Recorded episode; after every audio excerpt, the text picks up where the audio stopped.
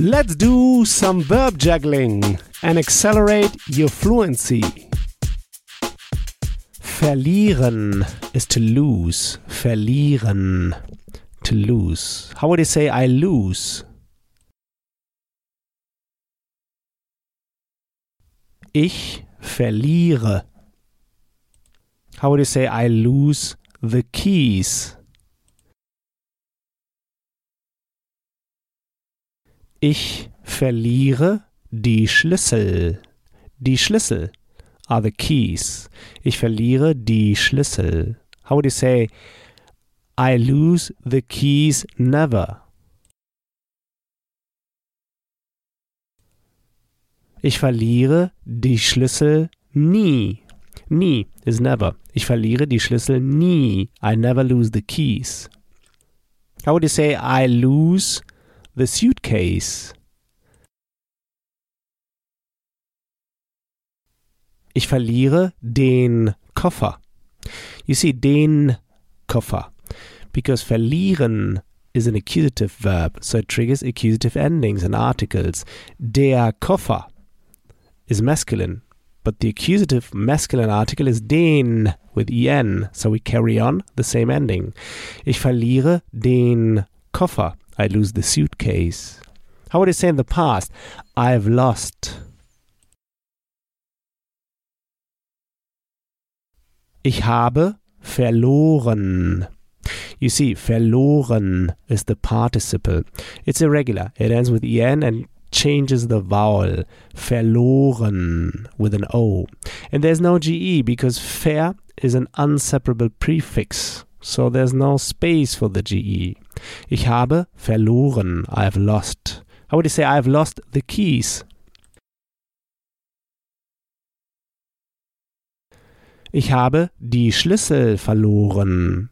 How would you say I've lost the suitcase? Ich habe den Koffer verloren. How would you say have you lost the suitcase? Hast du den Koffer verloren? How would you say where have you lost your suitcase? Wo hast du deinen Koffer verloren? You see, deinen, yeah, with the same ending, en, deinen Koffer. Wo hast du deinen Koffer verloren? Where have you lost your suitcase? How would you say, I've lost him? Ich habe ihn verloren. Yeah? Actually, in English, I think you would say, I lost it because it's a thing, the suitcase. But in German, it has a gender, der Koffer, so we have to use the masculine accusative pronoun.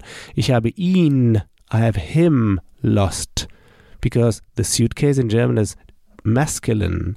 Ich habe ihn verloren, I lost him. How would you say I've lost it in the airport?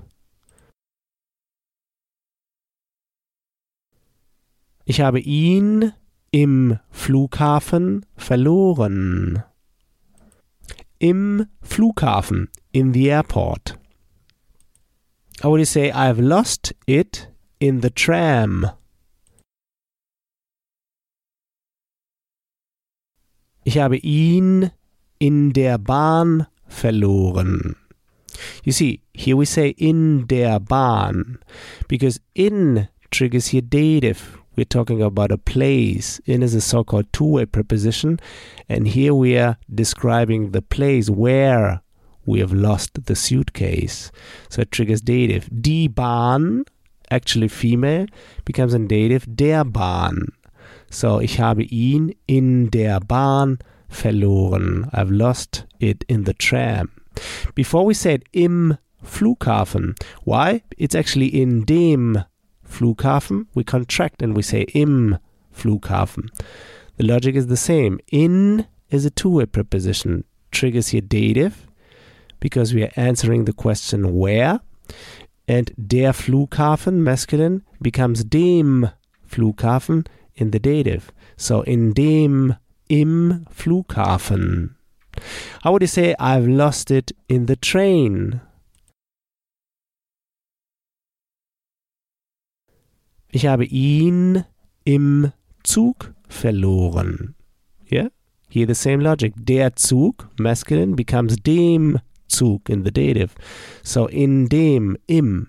Ich habe ihn im Zug verloren. How would you say I've lost it in the restaurant?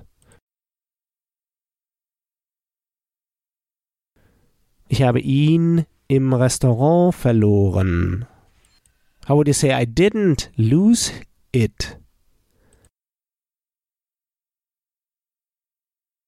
Ich habe ihn nicht verloren. How would you say I didn't lose it in the tram? Ich habe ihn nicht in der Bahn verloren. How would say I didn't lose it in the in the airport? Ich habe ihn nicht im Flughafen verloren. Great. Next time we'll go through the verb lügen, to lie. Lügen, to lie. Like when you say, you're lying. So here's what I want you to do now. Take this verb now and juggle it around. Build just three simple sentences, saying them out loud. Just three simple sentences. This will take you just one minute. In the next episode, you'll hear my take on this verb. So talk to you soon. Bis bald. If you want to get the script and translation of the key sample sentences I use in each podcast lesson, just head over to herrprofessor.com slash podcast and sign up to my newsletter at the top of the page. And in order to receive my emails, make sure to confirm your subscription in the first email I sent you. In each email, I will add the link to the podcast lesson and all the key sample sentences I use. Talk to you soon. Bis bald.